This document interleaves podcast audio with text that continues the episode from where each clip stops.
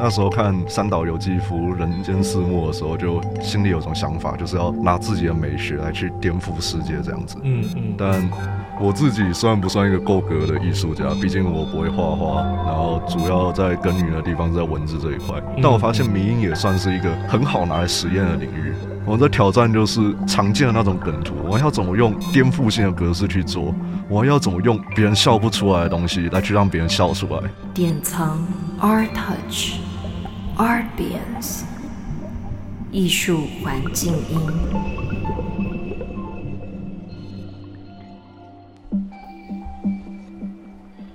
嗨，大家好，欢迎回到明明音。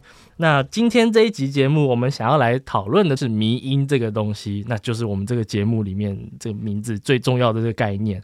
相信大家其实很多。听众朋友应该都在网络上看过非常多迷因了，从呃一零年代到现在，社群软体上面无处不是迷因，政治也是迷因，音乐也可以迷因，艺术也可以迷因，就连呃《甄嬛传》的剧都可以变成迷音。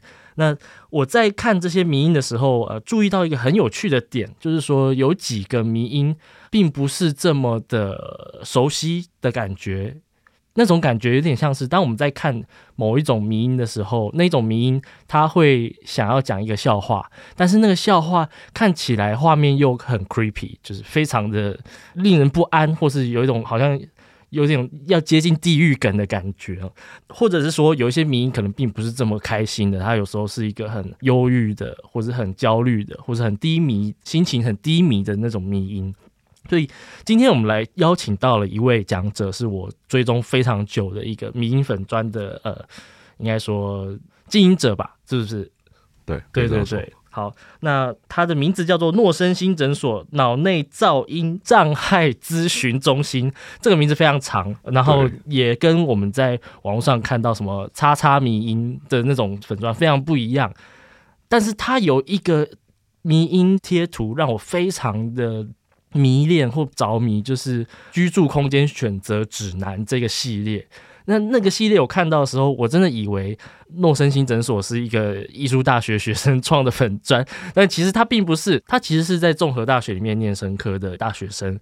我觉得这个创作它是有潜力用一种嗯，我们可以做跨领域创作啊，或者说呃文化创作的逻辑来去欣赏的。所以，我们今天欢迎诺森新诊所。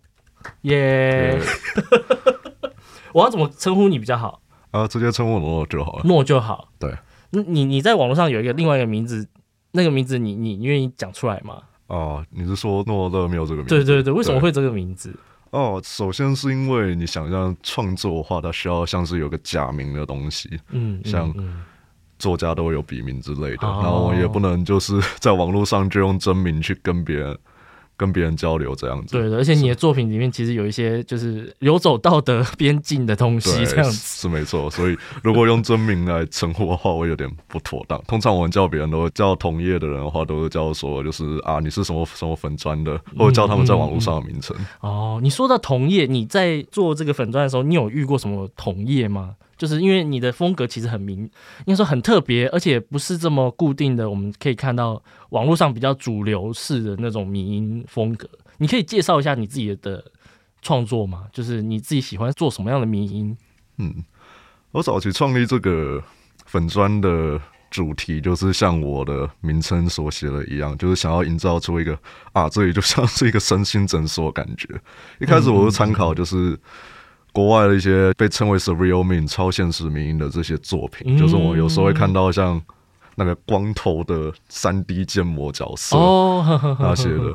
你说 Stunk 那个吗？对，Stunk 就是他之后也变衍生出来，变成很多的 gag 之类的。呃，然后所以我就想创作，就是带有点。你当下看你会看不懂，你就会开始胡思乱想，然后去想说这个笑点在哪里，或者是我把笑点就埋在这里面。嗯嗯，其实我那时候看的时候觉得，哎，好像我好像不该笑，但又有点想笑。我觉得你的那种超现实迷，或是有点可能早期会有人会说是颠克迷音吧，dank meme 的那种风格，其实会有点接近说哦，我觉得很好笑，是因为那里面有一些我经历过的比较悲惨的。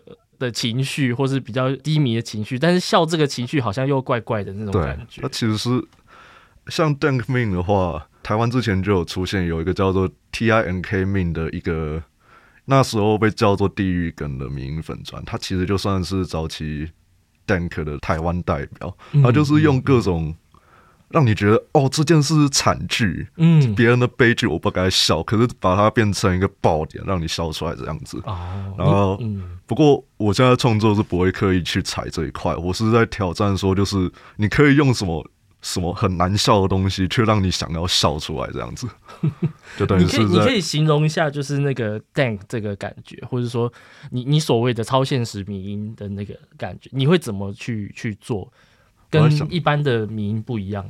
我来讲一下超现实啊，就一般来说，超现实的话会被认知成是一种会结合很多知识，包括像物理学、量子力学的知识，嗯、可能你们会突然蹦出一个名词，说什么超维时空、四度空间之类的，嗯、然后就是在这个主题下面去埋各种。突然出现的小角色，像是一只大象突然跑出来这样子，嗯嗯嗯嗯、只是 Bagel Boy 影片会做。Bagel Boy 的话，就算是 Surreal Meme 里面蛮有名的一个创作者。Bagel Boy，他你可以介绍一下吗？因为我们可能有些听众想要。OK，就是像你们知道，大部分就是刚才那个 Stonk 那一个，嗯，嗯还有像是 Orange 橘这个这些比较知名的 Surreal Meme 的人设，就是由他那边开始的。哦哦，所以他创造了很多。嗯，应该说先驱的范畴这样子，对，他可以说是集大成者。然后我的居住空间选择指南也是借找到他很多的角色之后，再混入一些我自己的原创放进去的。嗯，对啊，你的原创其实我觉得很有趣的是，我看不到其他地方会看到的梗，然后有一些很很怪，就是举例来讲，像宪哥好了，我觉得宪哥这个梗很很诡异的地方，就是说大家在脑内其实都有一个。吴宗宪的形象在里面，嗯、就是一个综艺主持人，然后很吵闹、很愉悦这样子。我觉得你那个迷音有趣的是，当我想要关掉他的时候，我关不掉，他会叫我不要关，叫我一直看他。那个那个突然就变得有点恐怖。然后对，是我是刻意要营造这种感觉。后来那个迷因也在不同的平台上散播嘛，或是被二创啊什么的。对，很多人在开始二创我。那一篇的话，可以说是这几个月来触及最好的一篇，大概我那时候看好像是六十万还八十万触及，哇，这么多！对，真的被转传很夸张。你你的那个粉砖生涯里面最高触及的是就是他吗？还是不是？还有更前面的有有一张是阿信的阿信，你说会不会有一天那个什么？对，那一张那一张算我早期爆红的原因哦哦，我还以为是居住空间指南呢。哦，那个也算了，不过因为不是创粉专的时候发的。哦，你那时候是你自己？对，我自己用个人的账号发表。哦，那时候迷音模拟器还在的时候。嗯嗯嗯嗯，因为你那时候在介绍那个系列的迷音的时候，你有讲到说你想要，你有一种创作的欲望，但是你其实并不会什么美术啊，或者是素描啊什么，就是你不是美术科班的，但你有创作的欲望。然后我觉得这个很有趣，你可以帮我们。谈一下嘛，就是那时候为什么最后选择用这种迷音的拼贴的方式，在创造一个自己的宇宙这样子？因为我自己大学的大学和高中的时候，就常和朋友一起去看展，然后有些我高中朋友就会去美术系啊，或者是大传系之类的。嗯，所以我们其实之前看展的时候，都会有一些经验上的交流，就会看到各种比较颠覆性的作品。颠覆性的作品，对。像有时候去逛北美馆的时候，就会看到就是那种哇，真的我看到就会在那边站着好几分钟不动的那一种。嗯，我就觉得就是这种创作是一种很美的过程。尤其我之后大学之后更常接触像是实验性的音乐，看实验性的电影。嗯嗯嗯，就觉得像一些电影里面的美学会激起我那种想要去模仿它的。那种想那种动力和想法，你你可以举例几部你自己最喜欢的作品？好像是以电影来说的话，我最爱的电影是一九八五年由 Terry Gilliam 拍的《Brazil》，哦，就巴呃翻成巴西或是妙想天开，啊，我超爱那部，对，它是一部很棒的电影。嗯呃，它是风格我比较喜欢，但它的美术那些也是一流的。嗯嗯嗯，因为很难想象，就是为什么有人可以创造出来那么独特的一个剧本？尤其是我们平常认为 Monty Python 就是喜剧演员啊，嗯嗯，但他们还是做出了很棒的美术。嗯嗯，还有另外一部我最近看很喜欢的电影是那个 Mishima A Life in Four Chapter 三岛由纪夫人间四幕。哦，他这部算是三岛由纪夫的传记电影，但里面把三岛由纪夫的创作还有他真实经历，用一种非常美学的方式呈现出来。像金阁寺啊，嗯、我应该都对金阁寺这本小说有了解。出现在里面的场景就是，它背景是像是金阁寺的壁贴一样，就是金色的。然后他们就走在一个步道上面，然后中间是金阁寺的模型。嗯嗯嗯嗯，这个美学的话就是非常的漂亮。还有之后像是奔马，奔马是在讲。一群大学生，他们决定要刺杀日本银行的董事长，然后他们就在一个像是荒岛一样的地方，向着一个已经倒塌的神社，嗯，然后在那边站成一排，鞠躬行礼。那时候灯光是用紫色或红色来营造的。如果要说的话，是有点像是 cyberpunk 的感觉，嗯，有，可是不是那么先进的 cyberpunk，像是八零年代那种灯红酒绿的感觉，银翼杀手的那种，对，像像银翼杀手那样子，嗯嗯嗯嗯嗯，哦，原来。那这个东西怎么转到你的那个居住空间选择指南？因为那个那个里面有很多梗，就是那个梗包罗万象到你没办法一时之间就马上理解，而且它很难复制。我觉得那个变成是我之所以会觉得那个东西是已经不只是迷因，而是一种你个人的创作的原因，是因为我觉得它到最后衍生出来的东西是很难被复制或很难被二创的东西，比较像是你的一个世界观架构的感觉。就如果今天像我们刚刚谈到的宪哥，好了，宪哥和其他的粉专可能用学学你这样子用宪哥的头加上一些那个 low fi 感的影像。然后去做一些其他的二创，或者说用这样的类似的概念去填上那个下面的文字等等的。但是你这个比较像是你从很多呃你个人生命经验里面的东西，再加上一些民音文化里面的符号或象征，嗯，组合成了一个多维度宇宙的民音。我觉得这很有，很精彩。对，那时候我没多想什么，我就是想说。有人在做 surreal meme，我就做一本像是台湾的 surreal meme 教科书一样的东西，大家都可以，就是等于说是一个梗的集大成，还有我自己原创的集大成，大家都可以拿来参考。因为你知道，民音是需要复制，是需要重置的东西，所以我就把各种我自己觉得有趣的东西放进去。后来我自己在做民音的时候，我就是想说，我听过实验音乐，像。爱育人民实时剧场这一本日本专辑，它蛮特别的是，他们甚至你买实体专辑，里面有一个铝箔纸，里面包了一块人类粪便。哦，是啊、哦，是很颠覆性的一个想法。然后那个专辑的话，我常常听，然后就觉得有时候灵感就会这样子跑出来。我就想说，电影可以实验，像吉田喜重的现代樱花社一样，电影可以实验，音乐可以实验，画作可以实验。那民音是不是也可以拿来实验？嗯嗯嗯，我就抱着这个想法开始翻译或者是自创其他的作品出来。那在这之后你，你你怎么样？因为你又创出很多角色，嗯，你怎么去创这些角色的？然后怎么把它放到变成你个人风格？因为里面其实也有一些国外的民音的概念引进过来嘛。嗯，这要说到这些角色怎么来的？嗯，其实很简单。我只要不吃药的话，他就会开始跟我对话。什么？没有，就是他其实是从生活取材。嗯，就是我平常的朋友幽默感比较奇怪，嗯，所以我们会刻意去想怎么把一句话用很好笑的方法讲出来，嗯，或者是做很好笑的行为。然后有时候就会觉得说，哦，这个东西很好笑，我可以把它放进我的创作里面，嗯嗯，之后就这样放进来。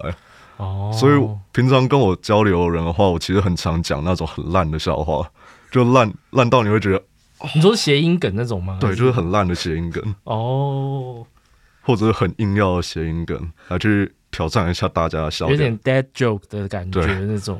但如果真的很好笑的话，是可以被用下来的。那你们都在哪里交流？就是像哪些平台，就什么 Facebook 或是 Discord 之类的吗？像我的话，比较常用。用的是 Facebook，嗯，那主要的话还有 Discord，因为你知道 Discord 伺服器功能其实蛮方便的，嗯嗯，就朋友圈的话，你可以在里面通话或者是文字聊天之类都可以。嗯，有时候我也会现实约出来，因为我发现自己学校就有蛮多我的朋友。哦，你可以顺便介绍一下，就是你有在关注的哪些 Surreal Meme 或是 Dank Meme 的账号吗？呃，也不用局限在这些，可以说是我觉得在台湾前卫的名。嗯、那当然不得不讲的就是比格斯迪克斯。嗯嗯，你可以你顺便介绍一下你你欣赏他的点，或者他你觉得他特色是什么？嗯，应该说我会创粉专的原因很大一部分就是受到他影响的。哦、我那时候看到他。就这样突然冒出来，然后几个月就有几千赞这样子，我就想说，他做的风格跟我那么像，我是不是也可以也去把我珍藏的东西去翻译出来，嗯、去做原创，然后拿去看能不能跟他得到一样的成就。所以，所以是一个那个他都这样，我为什么不行？这对啊，哦，结果做出来比他好。他会，他如果听这个节目，会不会觉得他要上诉之类的？呃，不会，他在荒郊野外，他听不到这节目。不过，其实我后来发现他是我的朋友啊，真的，对现实生活中的朋友，对，现实生活中的朋友就一样是网友，哦、可是之前有出来见过。哦，是什么什么机缘见的？呃，也是在民意模拟器的关系。他、哦、他算比较有名的人，然后那时候我们就一群人出来，就是逛书店聊天这样子，发现我跟他的幽默感还有。价值观蛮合得来，嗯嗯、所以聊的东西也蛮多。嗯嗯，嗯后来就意外发现比格斯迪克斯就是他本人。哦，你说迷因模拟器是一个社群吗？还是？哦，对，这算是台湾早期比较早被引进“迷音”这个词的地方。你说它的早期，你可以大概讲这个年份吗？因为我我要跟听众朋友补充一下，虽然。你刚刚听到他的知识量很丰富，但其实他他不到三十岁，就是在他目前还是大四生，所以他的早期可能不是我这个主持人或是其他听众朋友的早期啊，就是要补充一下这个。OK OK，就是大概应该二零一七、二零一八那时候就、哦、天哪，这个早期。如我我是指说，就是迷因界的早期啊，那时候就是迷因模拟器，这个就是你知道有蔡嘉诚之类的人，蔡嘉诚，嗯，对，这个社团的话，就是大家开始就会放自己喜欢的东西，不管是翻译也好，或是自创也好，然后加标签，tag 那个 hashtag 自创这样子，也是在脸书社团吗？对，哦，那个脸书社团基本上就是。不管现在是什么社团，虽然迷因模拟器现在倒了，你还是看得到他的身影，嗯嗯，或是那边留下的习惯之类的。哦，虽然就是说被煮了很多次啊，现在第三代基本上已经要死了。该不会被煮的原因是因为里面太多什么政治不正确的东西吗？因为因为就是 FB 的审核制度抓蛮严的，所以可能有些东西就会被抓走，嗯，然后也不给管理员机会。哦，是，对，所以就这个社团就。哇，真的差不多奄奄一息了。你可以帮我们介绍一下你自己的生活里面，嗯，你觉得现在这些民营创作是怎么样散播在现实跟数位世界里面？嗯，因为因为老实讲，我们这一辈的人还是会把比较年轻的世代视为网络原住民或是数位原住民，哦、然后我们是移民这样子。所以我觉得这个东西，我觉得可能需要你带着我们这些移民或老人去理解一下这样。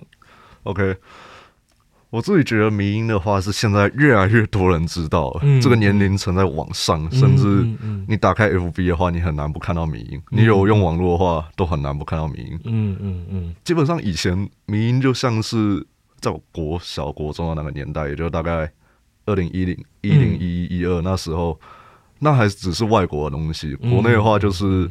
像是图文创作，对，可能像看好色龙的那个翻译啊。好好色龙其实就是梗图了，嗯，梗图跟迷因不一样，其实是可以差不多，因为那时候观念还没有很清楚。嗯嗯嗯。那之后我发现，就是其实这个年龄层在下降上升，不是只有就是我那些有用电脑的国中生会知道的事情，就手机普及。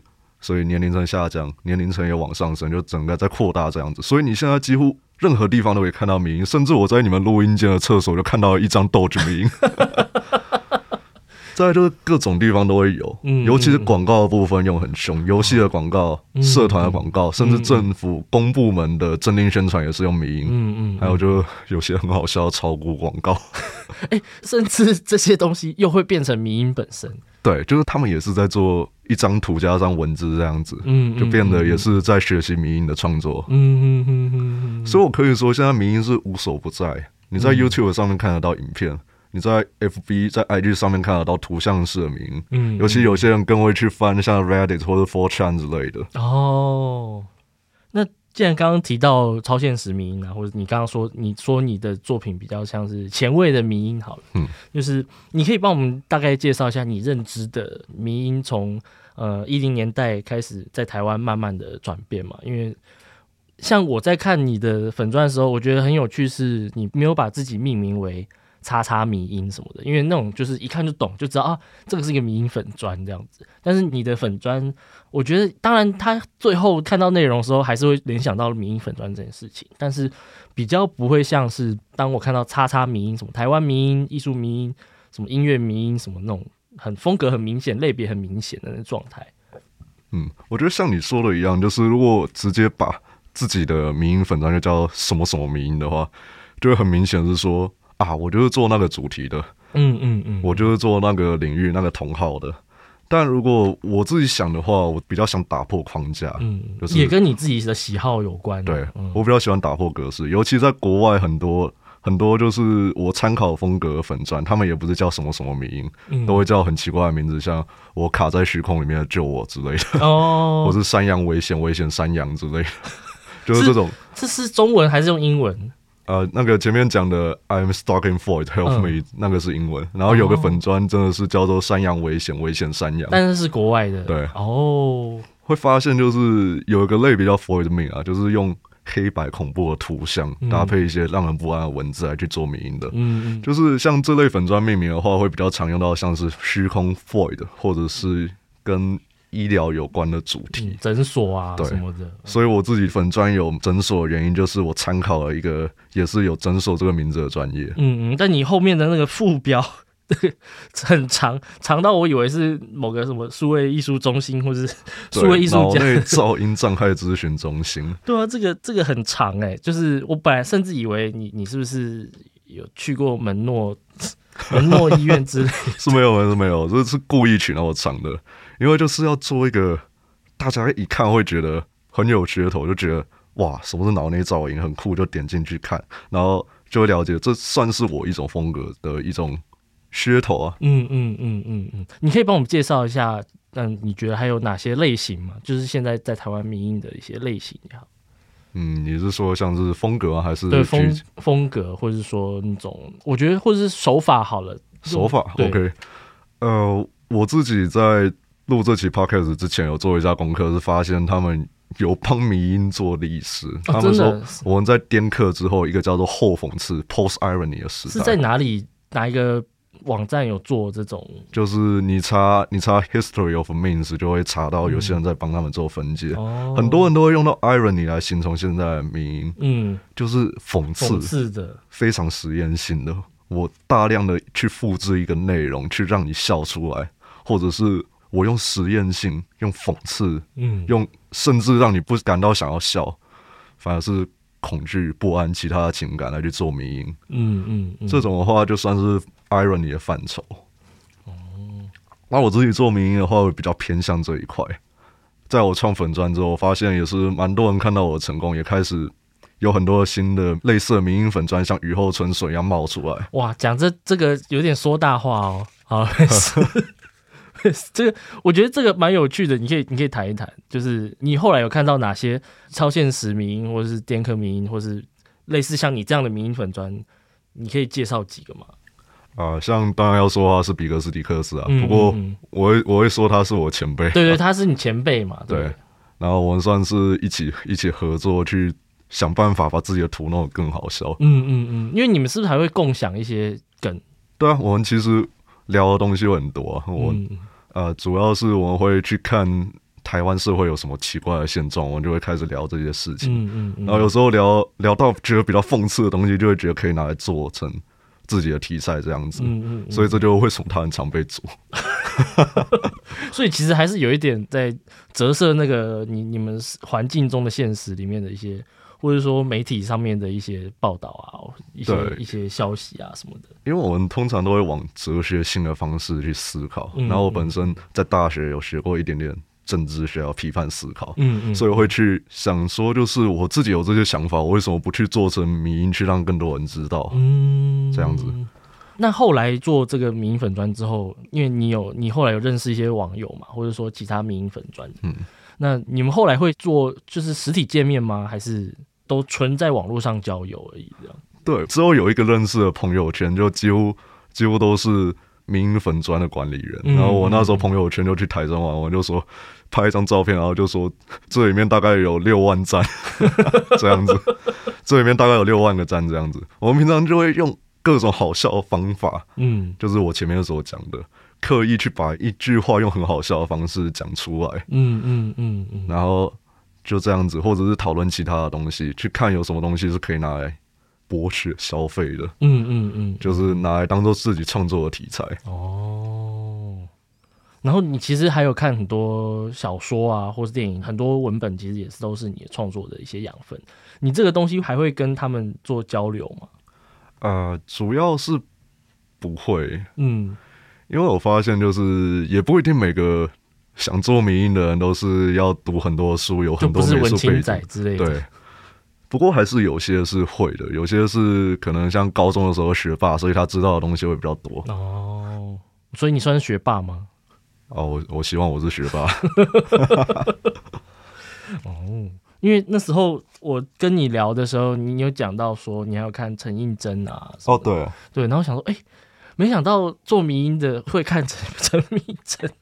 那是 那是因为我在大学学了比较多有关于文学的课程，才这样的。嗯嗯嗯，嗯。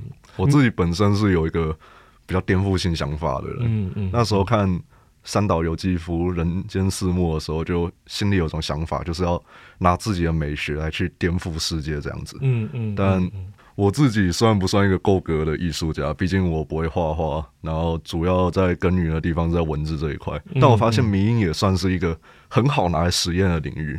怎么说？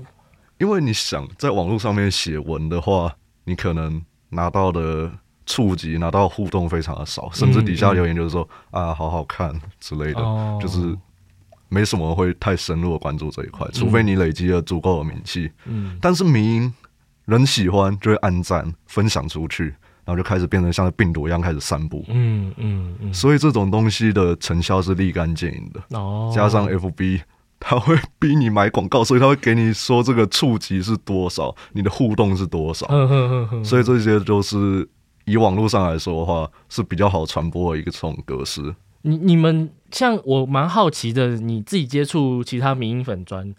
你们做这些迷你粉砖有什么其他的目的吗？举例来讲好了，因为当我在看你的粉砖的时候，我其实想到很多呃，因为我们前几集有聊到小志跟艺术书，我其实本来还以为你会做那种小志，就是 zine，就我以为你会做呃那些小志，然后去去做成出版啊什么。可是你你看起来你没有，目前还没有把这些东西进一步的变成某种实体化。对，都是停留在网络上的。大家好像都这样子。对，因为其实大部分人就是 说实际话，就是图个娱乐而已，哦，就是茶余饭后拿来分享的东西而已。嗯嗯。因为大家应该也，大家应该也不会认为民营算是一种可以拿来消费、可以拿来出版的东西，除非你真的做到是炉火纯青的地步。嗯，但可能有一些人会把它变成自媒体啊，就是对，像。早期啊，我觉得早期有一些呃迷因粉砖，可能他就很明确说，因为他的类别很明确，可能举例来讲，像我身边有一些朋友很喜欢看清宫迷因，他就是用《甄嬛传》的那个影像的截图，然后做成迷因图这样子。然后后来可能也有跟一些品牌合作，或者说，你说像叶配哦，对，就有点接接叶配的那种感觉，自媒体这样子。嗯、对，这种其实。业配的话，主要是吃网络民营在网络上发展快速的这种好处。嗯嗯，就等于说你像植入性行销一样，大家在看一个梗图之后，突然冒出一个产品，大家就会了解到那个产品。嗯嗯嗯，这样子。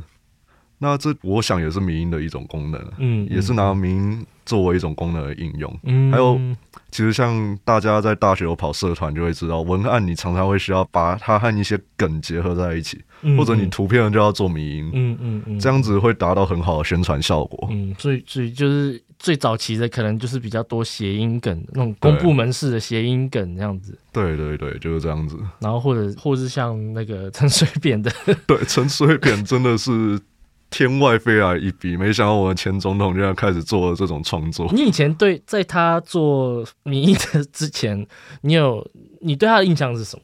我对他的印象就是他就是一般的那种一般的政治家，就是啊、嗯嗯呃、也蛮蛮多丑闻的那种政治家，嗯、像、嗯嗯、手抖六点六下之类的。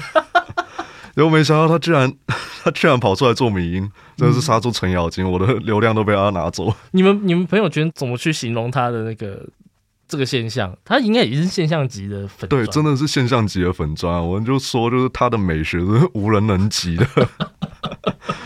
这 你要说他沾到一点点达利的影子都 不为过。对，他是关田达利这样子。对，嗯嗯，蛮有趣的。我们刚刚提到几个点都因为。美术系或是艺术系，其实听到超现实或者是听到前卫，我觉得都会有点敏感，都会想到那二十世纪初一零年代、二零年代那时候一些艺术家他们在做的事情。嗯、然后，我觉得这也是为什么我会找你来、嗯、来聊你的民音创作，因为我觉得这里面有某种跟以前。的超现实主义或跟以前所谓的前卫，好像又有一点不太一样的地方。嗯，举例来讲，好像我之前有传给你一份那个一个期刊叫 October，他们前一期的那个杂志里面有一篇文章叫做呃 Meme on Work，是应该吧我我应该没有记错名名字，应该是这样的。嗯，然后他其实有点在讲弗洛伊德的，因为那时候超现实主义跟弗洛伊德那个有关。嗯。然后他就在讲弗洛伊德的梦的解析跟迷因之间的呃相似或是差异这件事情，你有大概翻一下那篇文？有有大概看了一下。你，你自己觉得呢？你自己觉得这个东西，如果我们今天要谈以前的那种超现实跟现在的迷因的这种超现实？我觉得虽然不能说我们跟那些前辈一样是可以追得上他们，不过我们基本上是在做一样的事情。嗯，嗯，像我自己在学英国文学的时候，有学到 Art for Art's sake 的运动，嗯，就开始不画那种传说人、传说中的人物，嗯，开始用那种随意的调性。其中那时候我很欣赏一个艺术家是那个 James Whistler，嗯，一个美国美国艺术家。他的画作被当时的艺评 John Ruskin 称为是这个家伙在画布上面甩了颜料，然后就收别人一百多英镑。所以他们在做的就是那种颠覆性的行为。嗯，他们就是从印象派开始，开始画朦胧的东西，然后到未来派，到结构主义，到表现主义这样子。他们其实是在挑战，就是说什么是艺术。嗯，尤其到现在就是。从杜象发表那个小便斗开始之后，大家就开始在挑战艺术。而我们做的东西，虽然不能说跟他们一样，可是我们也是朝同一个方向发展。我们的挑战就是常见的那种梗图，我们要怎么用颠覆性的格式去做？我们要怎么用别人笑不出来的东西来去让别人笑出来？我们是往这个方向在发展的。嗯，但这个方向的背后，其实你也累积了很多你生活上的东西，对，融合进去这样子。对，基本上我会把很多的作品参考进去。嗯嗯嗯嗯嗯。然后你在创作的期间，或者是你在就学的期间，其实呃，你之前也跟我说过，你有一个很特别的哲学课作，对，对对，哲学课作业。我没想到这个，我觉得你要自己来讲一下。好，OK。那时候我在上美学概论的时候，其实就听到一个问题：Is pornography art？、嗯、我就想。这部分其实蛮好发挥的，所以我当时就下一个破天荒的想法，我要召集就是我能动员的人力去帮我找真正有在画色图的绘师来去参与这个研究，嗯，去访问他们，来去看一下他们在创作的过程中有没有可以跟哲学放在一起的地方。嗯嗯嗯，我帮听众补充一下，那个色图其实顾名思义就是，呃，这要怎么形容啊？我想想看。字面上就是十八家的图片，对，十八家画出来的图片，十八家的动漫图片，对对，对。但是有很多绘师现在都靠这个结案为生这样子。对，然后你可以介绍一下嘛？嗯，OK，像那时候有采访到一个比较重量级的人物，就是麒麟，麒麟老师，我应该大家都知道。嗯嗯，没有，我我觉得我们年龄层有差，虽然我知道，但是呃，大部分的艺术圈朋友可能不不一定知道，你可以介绍一下。就是麒麟算是画的。呃，因为他早期是接冷门新癖的绘图，嗯，嗯，所以他算是现在画那种很奇怪，你用来讹朋友图的一个大佬级的绘师。嗯，嗯，当然还有其他就是一般阿十八项的绘师。嗯嗯嗯。那当下我就是觉得，名人其实可以利用自己的网络声量去做一些跟别人合作的事情。像我就觉得，一般来说我都跟艺术是没什么挂钩的，嗯，虽然是说网络上会。知道，但如果动用一下人力的话，是可以做到这种事情。嗯嗯，我就去访问他们，去问一下他们画他们的经历，还有画的经验，还有他们对于色情这件事情大众应该保持的态度。嗯，所以就结合出来一份二十四页的报告，然后那份报告我拿了满分。满分？对。哇，你你访了几个啊？八个。八个，然后色图会师这样。对。那这个跟你的迷因粉专的身份，你觉得，或是你迷因创作？对于你去理解这些色图绘师，或者是色图创作者，或者接案者的那个角度，你觉得跟一般人不一样的地方在哪里？我觉得这其实是我在把我的知名度变成一个人格，嗯，就像是我很多创作里面会有角色一样，嗯，如果今天说就是啊，你看那边有个熊娃娃，去抱抱它，对。这样一张图，或者是说我今天跟你说他是龙救师，给我抱抱他，嗯，这样子是有差别的。所以我发现，就是你创立一个人格之后，人们会觉得你更好亲近，嗯，甚至你可以开始发展出除了迷因之外的品牌，嗯嗯，也不是品牌，就是做一些其他的事业，嗯嗯嗯。呃，虽然这一篇我还没有在网络上公布，因为。